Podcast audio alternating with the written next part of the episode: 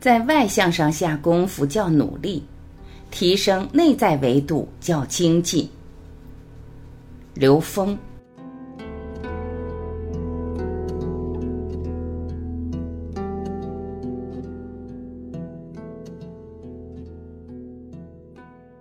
今天我们说入世心法中最重要的一个环节，就是当下觉察，反求诸己，从中间层次迅速超越，不要停留在中间过程。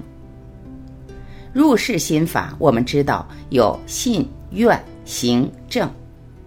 当你开始行和正的时候，有非常重要的前提，就是建立正信和发无上大愿。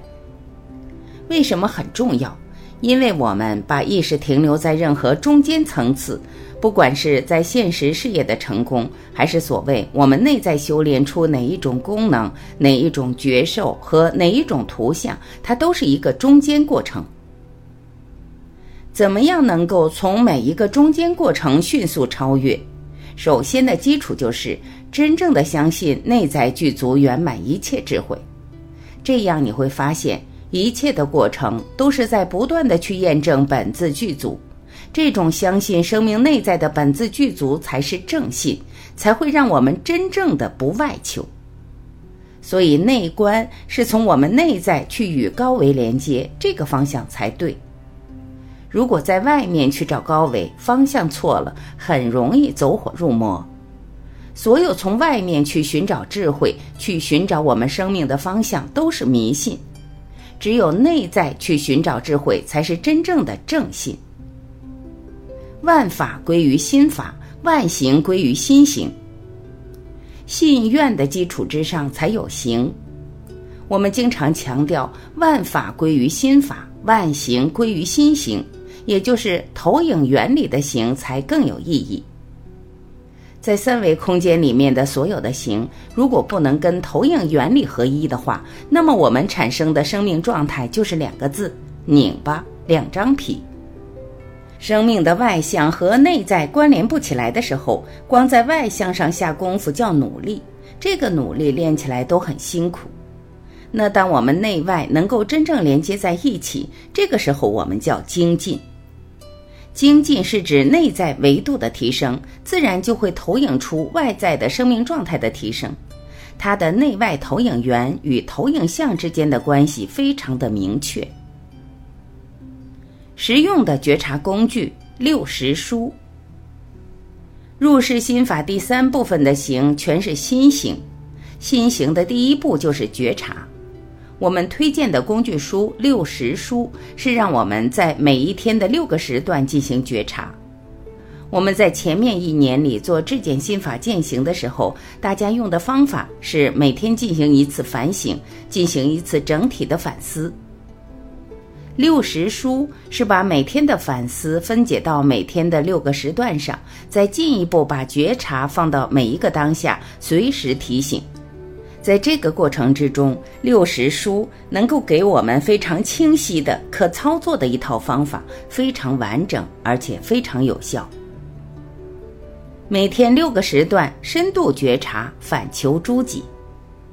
在觉察的情况下，要做到反求诸己，这个功夫实际上也需要训练，因为我们很容易在外面找原因。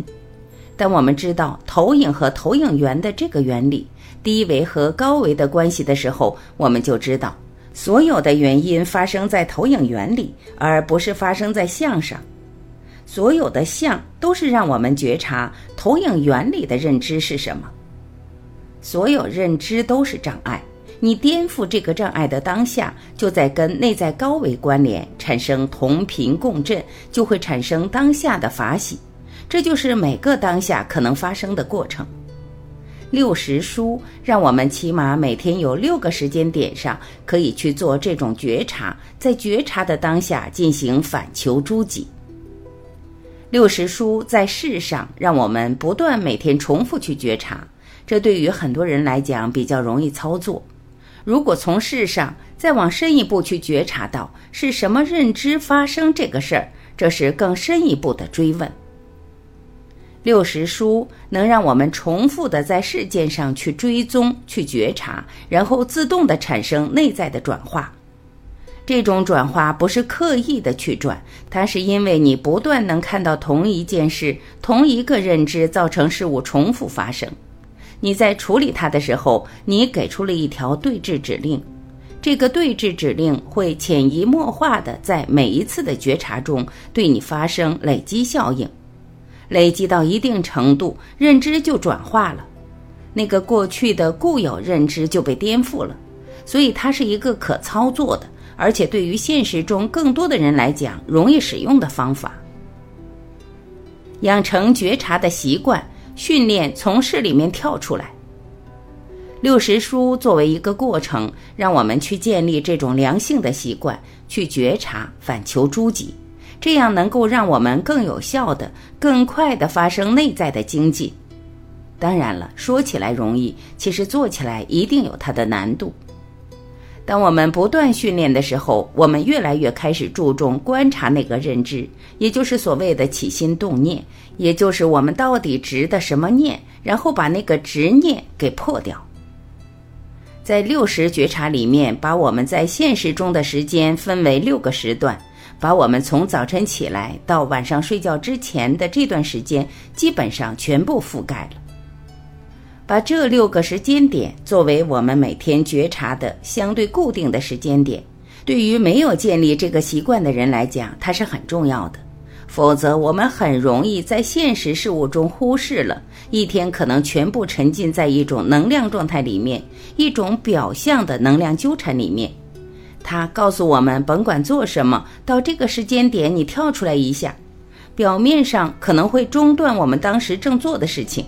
但实际上，它会让我们更有效的去看一下我们在迷宫里面这条路是不是已经走进一个死胡同了。有觉察的人，在任何一个当下，他都可以从他自己所处的状态中突然跳出来，也就是如去如来。所以，这个工具书非常的入世，能给现实的人们一个非常有效的接引、指导和引领。